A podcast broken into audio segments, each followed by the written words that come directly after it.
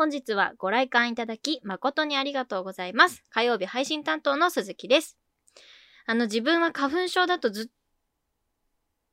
と思ってたんですけど、あの、この間社内でですね、みんなが、え、なんか今日花粉やばくない？みたいな、マジでやばい、もう、鼻水やばいみたいな感じで、なんか、みんなでこう、ギャーギャー騒いでいた時に、はいその座ってた私はね、全く何にも起きなくてですね、うん。果たして自分が花粉症だと思っていたこれは別の病気だったんじゃないかと、あの、ものすごく不安に駆られたんですけども。はい。え、結局さ、自分の中ではさ、どう落ち着いたわけ？花粉だなってなったの？いや、まあ、苦しんでないから、まあ、いっかって思ったんですよね。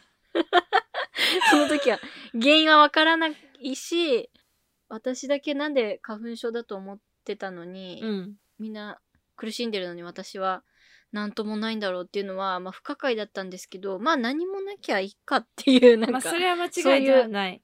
そう間違いではないけど、そう、落ち着いたんで結局何だったのかよくわかんないんですよね。え、でも花粉じゃない？んじゃないんですか、そんな、ななんか、ないのかな？普通平に。気なんだったら、花粉じゃなくてう、ん。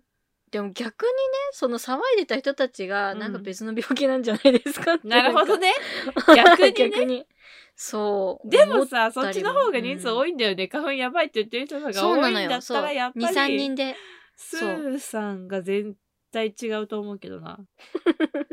そうかな。まあ、まあ、もともとね、アレルギー性鼻炎とかあ、はいははい。持ってるので、まあ、どっちにしたって、夏でも冬でも、かゆい時はかゆいんですけど、そうですね。うーん、いや、花粉症じゃないんですかね。なん 私一体何の、何、何で私は目をこすってたんだっていうね、こう、すごく謎が増えました。はい。あのー最近はね、でもやっぱ天気、雨降ったりとか、うん、してる、あんま関係あるかわかんないですけど、特にね、そんなさほど苦しんではない感じなんですが。でも雨の次の日がしんどいんですよ、花粉。って言いますよね、うん言いますよね。じゃあやっぱ花粉症じゃないんですかね。結局ね。はい。結局ね。うん。Don't worry about what they're saying. Keep doing you, love. Get up in the morning. はい、ということで、今週も始まりました。鹿島市レイトショー。えー、第4作品目、上映開始させていただきます。お願いします。おお願いします。そもそも花粉のピークってい、いつなんですか？えー、確かに。な、うん確かに。いつもなんか気づいたら終わってるって感じ。え、そうだよね。うん。佐々木さんも花粉症ですもんね。そう、私も花粉症なんだけど、うん。でもいつも5月入るまでにはなんか収まってる気がするなあまあそうだよね。だって5月になってくるともう結構さあったかまあ暑くなってきてなんかあんまそんな花粉とかのイメージないですもんね。まあ何花粉なのかにもよるだろうけど。あーそっかそっか。まあ確かに。まあでも私は基本春だけどな。じゃあもうちょっとで苦しみから解放されるわけですね。はい。それは何をもって花粉症だってなるわけなんですか？えもうくしゃみが止まらんくなる。うん。ただその一点に限り そうだよね。そう最近は小学生の時とかは本当に、あのうん。目も真っ赤になっちゃって目薬ささなきゃダメだったんだけどあら。目の方はね最近何も症状が出なくて本当くしゃみだけなんだよね。へえ。花粉って結構最近の症状らしいですよね。あそうなんだ。うん、なんか初めて花粉症になった人っていうのが昔テレビに出て取材とかしてました。えー、そんな最近の話なんだ。そうよ。だからその人も7080代ぐらいのおじいさんでしたけど、その人が初めて花粉症になった人らしい、えー、面白い。知らなかった。うん。ね。今もだから江戸時代とか明治時代の人って花粉症なんてなったことないかったってことですよね。ね不思議ですよねなんか。不思議、もっと昔からあるもんだと思ってました、うんねそうなんですよ。げ現代病じゃないですけどうん。やっぱ人間ってやっぱ免疫とかってやっぱ変わってくるんだなって思いましたよね。面白い。面白いですね。人体の不思議。実際の不思議。そう。あとさ花粉でさ最近知ったことがあのツイッターでちょっと知ったんですけど、はい、あのお風呂に入ってこう温まると、うん。お風呂上がりってすごく花粉症っていうかなんかその鼻むずむずとか、あ鼻づまりとか目が腫れたりみたいなのが悪化するらしいんですよ。へえそうなんだ、うん、そもそも花粉ってなんかその外から入ってきたその花粉に対して体がこう過剰にあの反応しちゃう反応しちゃうことによってその鼻水が出たり目が痒くなったりみたいなはい。そういうアレルギー症状じゃないですか、はい。なんかそのそれがこう温まることによってそのそういうなんていうのかなその作用がなんか活性化するみたいななんかそういう根拠があった気がするんですけどごめんなさいちょっと私もうろ覚えなんであれですけど。えー、初耳です、なんか確かにそういう経験私もあるなって思ってなえー、るほどなって思ったんですよ。えー、そう。あでもねなる人とならない人がいるらしい。その花粉症だとしても、うん。そこでちょっと作用しちゃう人と、まあ、別に特に影響を受けない人とっていうのがいるらしいんですけどそれもじゃあ面白いですよね。佐々木は後者ですね。多分お風呂大好きだうん。けど、じゃあよっかったですよ。だってサラさんお風呂大好きなのにさお風呂入って花粉悪化したら最悪たで 最悪だね本当に。何も楽しいことができない。大好きなお風呂すらも楽しめないみたいな。辛い。そうだよね。いやよかったよかった。じゃあなんかそうなる人とならない人がいるらしいんですけど、ではい。もなんかちゃんとそういう科学的な根拠根拠があってなんかねあのそういう人はこうするといいよみたいななんか対処法がツイッターで拡散されれてたんですけど、うんそう。まさかお風呂入って悪化すると思わないもんね。思わないだってね直接は関係ないわけじゃないですか。別に風呂桶にも花粉があるわけでもないし。そうですね。洗い流してるからね、うんなんならね。そう逆にね。そうそうそうそうそう、不思議なもんですねって不思思い議。面白いな。はい、人間の体の不思議ということで、はいはいそんなのがちょっと気になっちゃった今週でございました。はい。そんな感じでね、はいあの笹鈴は、えー今週も花粉と戦っているんですけども そんなわけであの早速月替わりのコーナーに移ってまいりたいと思います。はいはい。さあ、4月の火曜日のトークテーマはですね、持ち込み ASMR のお時間でございます。はい。第2回目やってまいりました。こちらは私たちが日常でこう聞いたことのある音でお気に入りの音を出していき、えーそこで聞いてくださっている皆さんに癒しをお届けするというまったりコーナーでございます。はい。あの前回佐々木さん覚えておりますか？覚えてますよ。あの鈴木的にはですね原点にして頂点というあの ASMR の音 紙袋のガサガサ音とね、うん。佐々木さんがキーボードのカタカタのタッチ音をご紹介していただいたんですけども聞いてない方はぜひ第2回目を聞いていただきたいんですけどもそんなわけで今回はね一体どんな音が飛び出してくるのでしょうか？なんかさ難しいよね、普段何気なく出してるからさ改めて奏でろって言われるとさえなんだろうってめっちゃ考えちゃう。奏でろって言ってる まあそうだよね。ねなんかこれ私が考えといても難しいわって思った。正直。考えた人もそう思ってるから、うん。なおさら難しいですよ。うんじゃあ2回目の ASMR も行っていきたいと思います。入れていきましょう。ではじゃあね今回も鈴木の方から行かせていただきますね。はい。あの今回ちょっと用意したものがありまして、うんうん。あのコップ陶器の電子レンジかのコップとあと牛乳です。コップと牛乳？うん。うんうんうん。まあ、あとスプーンとかななんていうの？かき混ぜるやつもあるんですけど、はいはいはい。はい。ここからね導き出される音というのは皆さんおのずとこう分かってくるんじゃないかなと思いますがはい。あの鈴木が好きな音ですね。あのホットミルクあったかいうん。ミルクをこうスプーンでかき混ぜる音がが好きなんですよね。かき混ぜる音っていうかその無音じゃなくてちょっとそのスプーンがその陶器の側面に当たりますよねカチカチ。はいはい。なんかあの音が好きなんですよ。へえはい。えしかもこれなんで牛乳なのかっていうとなんか水と牛乳で音違くないですかっていうえー、水をかき混ぜたことがないからわからん。わからんけどなんかさお湯？お湯？なのかわかんないけど。牛乳？牛乳にしか出ない音みたいなのがある気がするんですよ、へー。まあ一緒だったら申し訳ないんですけど。なんかね牛乳でしか出せない音って私は思ってて子供の時から。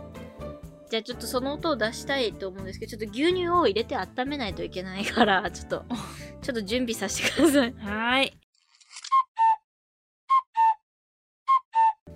ょっと今温めてるんでちょっと待ってください。何分まではいいんですか？えっと、2分にしたんで、ちょっとあっちあっちになるかもしれん。で別にこれ温めなくてもいいんだよ、正直別に。うん。温めなくたって別に混ぜたら音は一緒なんだから、うん。それはこう雰囲気作り。いらん、そんな雰囲気。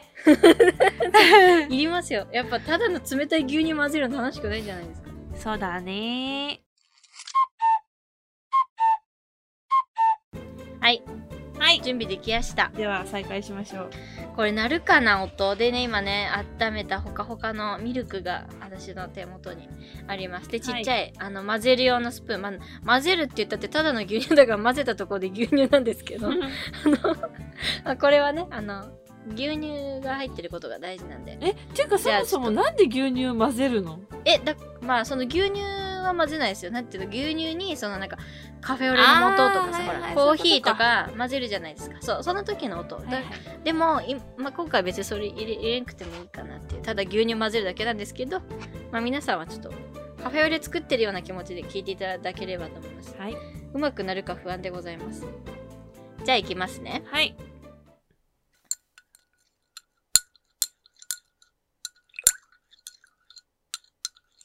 聞こえてるかな？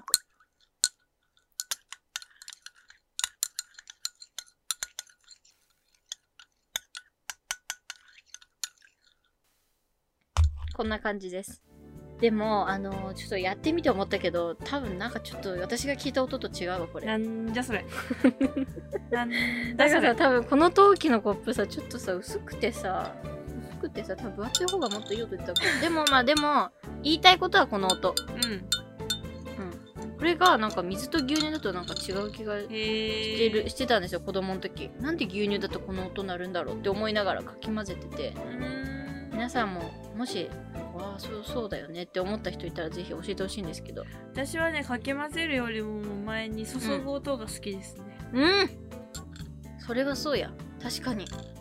注ぐ音も聞かせればよかった。そうだよやっちまったな。本当だよ。確かに。あーいいですよね、注がれる音。最高ですね。好きなんですよ。あとあの、さ、炭酸とか、まあ、炭酸じゃなくてもいいけど、麦茶とかでもいいけど、夏にさ、氷いっぱい入れてさ、あの、カラカラカラってあの音めっちゃいいよね。もう、牛乳そっちのけでない本当だよね。そう。でもね、飲み物の音っていいんですよね。うんそれはわかりますかります。そうそうそう。あったかい飲み物しかり、冷たい飲み物しかり。いやー、そうなんです。で、今、あったかい牛乳が出来上がったので、まあちょっと飲みながらじゃあ撮ろうと思いますけども。はい。いいですね。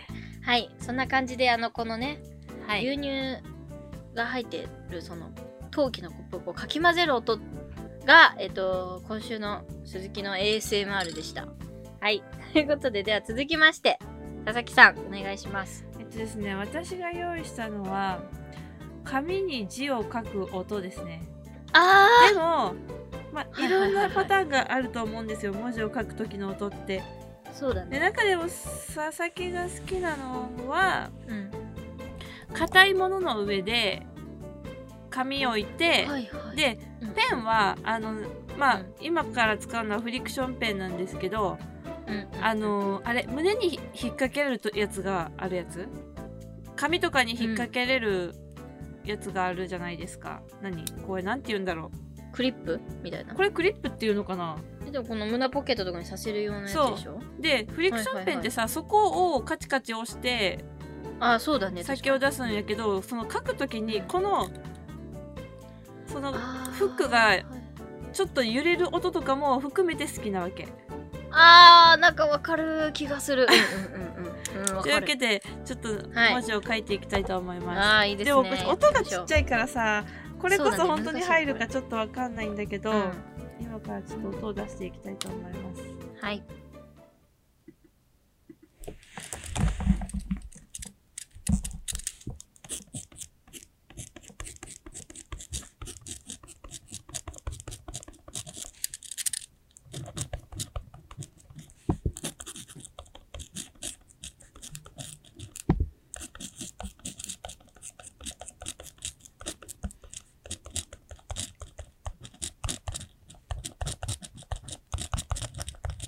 たいな感じです。聞こえたかな、うん。これどうだろあのね、ちょっとでも聞こえた。あ本当？うんうんうん。うん。うちなみに今佐々木と鈴木のカシマシュレイトショー、鈴木は今日もひねくれているって書きました。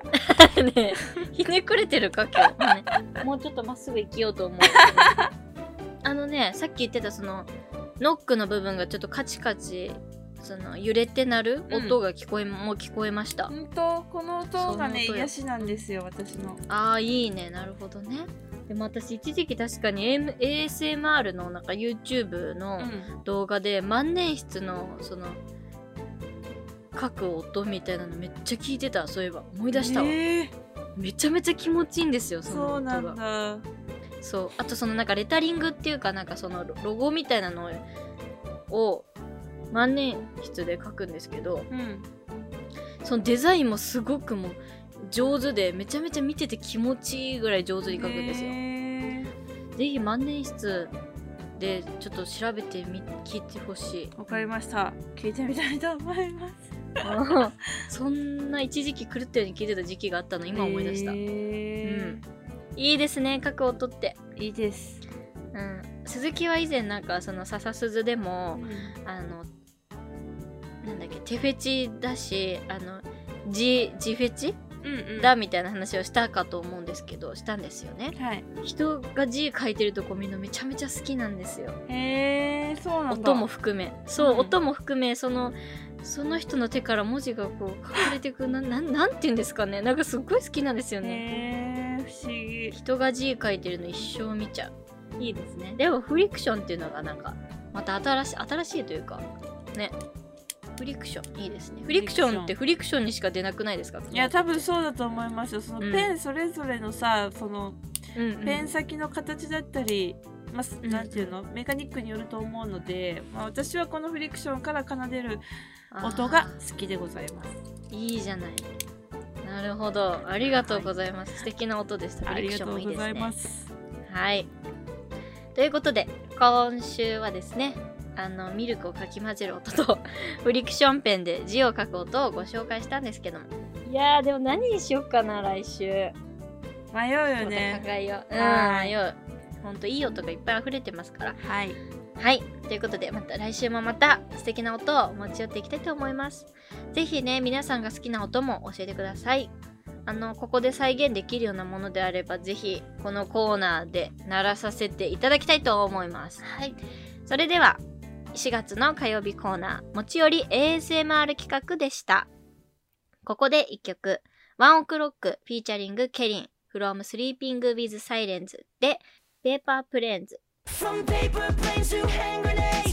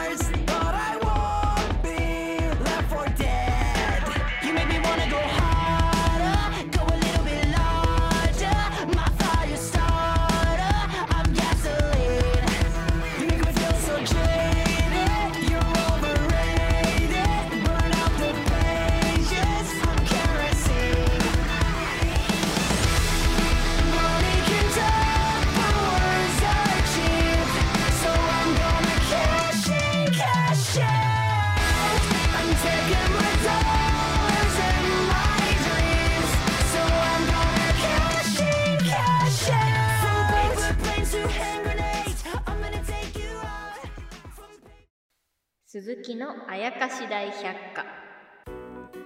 このコーナーでは日常に潜む妖怪たちを解説していきたいと思います。調査員の鈴木です。よろしくお願いします。よろしくお願いします。はい。前回に続いて、えー真面目に解説していきたいと思いますけども、お願いいたします。えー今回解説するのはですね名付けて妖怪。3割鏡です。3割鏡？なんだろ3割鏡ってあの3割1割2割3割の3割にうはい。皆さんがよく使うお鏡ですね。うんうん、鏡うん、と合わせまして3割鏡。えー、全という名の妖怪。想像できない本当です名か前からは全然想像できなあの鈴木はしょっちゅうこの妖怪に遭遇するんですよ。いおおでどういう時に一体この妖怪遭遇するのかと言いますと、はい。あの、まあ、鈴木はメイクが好きなのでお化粧をよくするんですけどもお家を出る前とかにお化粧しますね。でメイクをし終わりましてえ鏡を見るとなんかちょっといい出来なんじゃない？ちょっとあれ私って割と美人なんじゃない？みたいな、見えちゃうんですよね。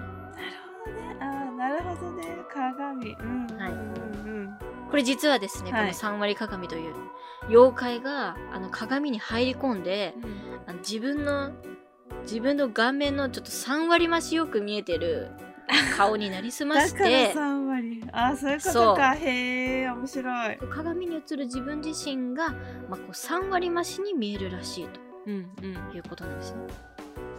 30%アップしてるんですね 自分の顔面が。はい。そう思ったあなたたちあなたこれはねその3割鏡という妖怪の仕業でございます。はい。なるほどうん。えちなみにこれはさそのさ一はいつの鏡に一体いるっていう感じなんですか、それとも自分自身じゃないよね？鏡に取り付いてるの？そうなんです。自分は自分なんですよ。そうだよねそう自分がこう鏡を、えー、恐ろしいまあ、これはまあメイクしし終わった後なんだろうこう自分の顔をチェックするためにうん見るときですね。はいはいはいはい、えじゃあさルンルンでさ出かけてさ、はい。このショーウィンドウに映った自分を見てあれってなるわけですよね？つまりはそうですよ。実際は。恐ろしい妖怪だは鏡の時の自分とちょっと違うぞとなるわけですよ。いはいはいはいはい。そのこの妖怪に遭遇した時はじゃあどうすればいいんですか？自分ははい。これは全くもってね、本当に、なんでしょう、こう人間の弱いところにつけ込んだ嫌な妖怪だと思うんですけども、えあの、ちょっと考えていいですか？えおい この、ちょっと待って、私なんか何も考えてなかった。えっと、この妖怪に遭遇。あれ？どこまで、ここまで、なんか私完璧に終わらせたつもりだったけど終わってなかったわ。すいません。はおい鈴木？い。すいません。どうしたらいいんですか対処法は？えっと、どうしたら、あ、わかった。OK。はいえっと、だからそのメイクをし終わった状態で3割増し美人に見えてるってことは、実際の顔は3割引きってことですよね、つまり。はいそしたら、化粧も上乗せで3割濃くしたらいいんじゃないでしょうか。はい。これだ。これだわそ。れ対処法なのか？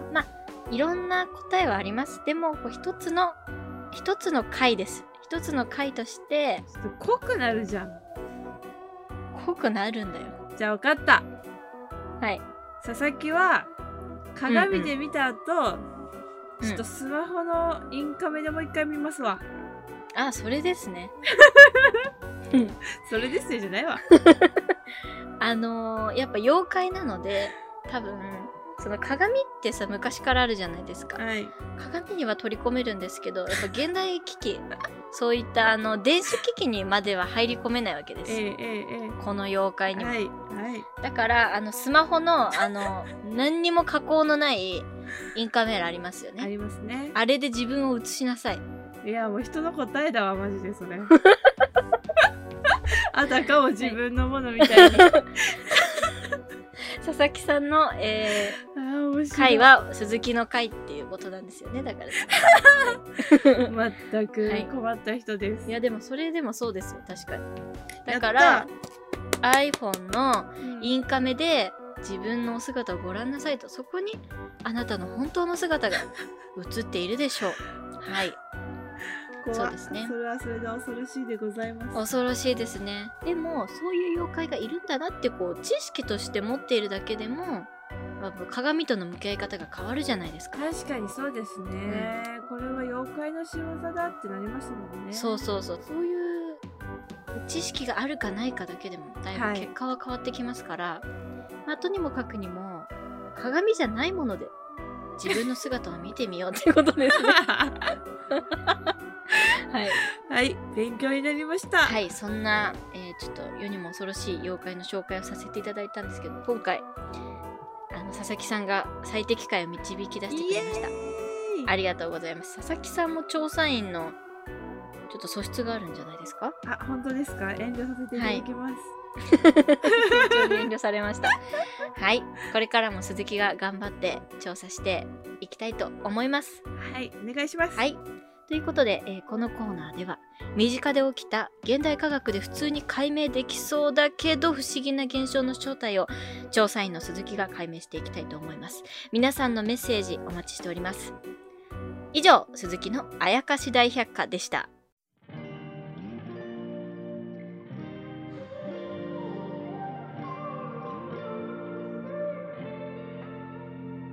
It's beautiful, it's bittersweet. You're like a. えー、早4回目を終えたわけですけども終えたわけというか終えるわけですけども、うん。はい。どうですか？2ターン目ですよ。2ターン目が終わったってことですね。そうですね、うん。これで4本取ったわけですから、いやーでもなんかねやっぱ1回あのー私たちねまとめて撮ってるじゃないですか。そうですね。2回分ね。そう。で12回目が、え1回前撮って今回34回目をね撮ったわけなんですけども、なかなかいいテンポでいけたんじゃないでしょうか、えーちょうどいいと思う。なんか尺もうん。そんな多すぎず少なすぎずで、そうだね。本当にちょうどいいという言葉がちょうどいい尺だと思う。まさにフうん。ィットフィットですね、Yes はい。なるほど。まあそうです。私もなんとなくやっぱね編集1回するとあこういう雰囲気でいいんだってなんかこう自分の中でつかめてきたので台本もなんか前回よりもサクサクっと書けたような気がする、ねわかるわかる。私もそうでした、だからもううん。今回は本当編集が楽しみなんで早く編集したあいなっ楽しみ。てね。思ってます。ですね。はい。あとやっぱりね私未だにねちょっとこれ3回目でもちょっとお話ししたと思うんですけどどうしてもねポッドキャストの使い方があまりよくうん。理解できていなくて他の方のもちょっとちょいちょい聞いてみようかなとは思っているんですけども、はい。あれってなんかよくわかんないですよね。なんかなんか星で評価とかできるじゃないですあか。あそうですね。確かに、ね、怖いわとか思って星1とかつけられたら泣いちゃう私。わからんけど。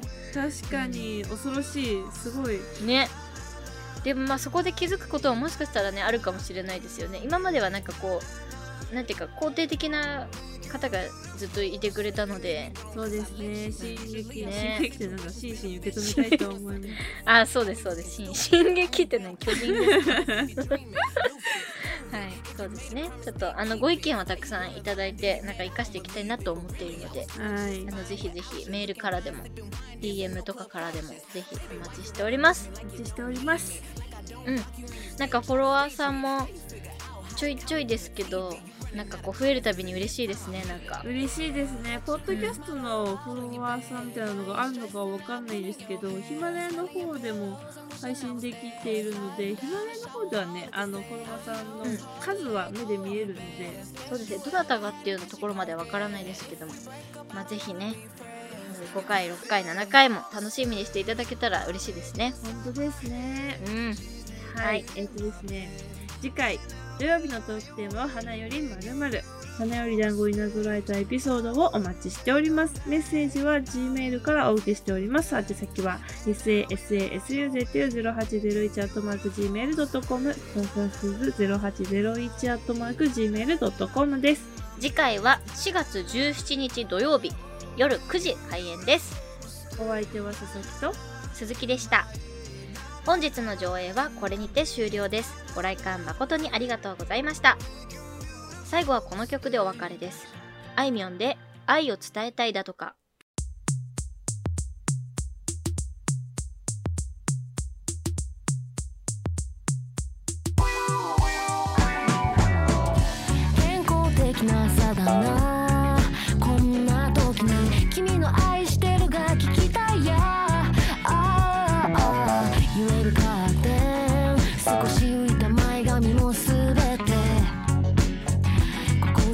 the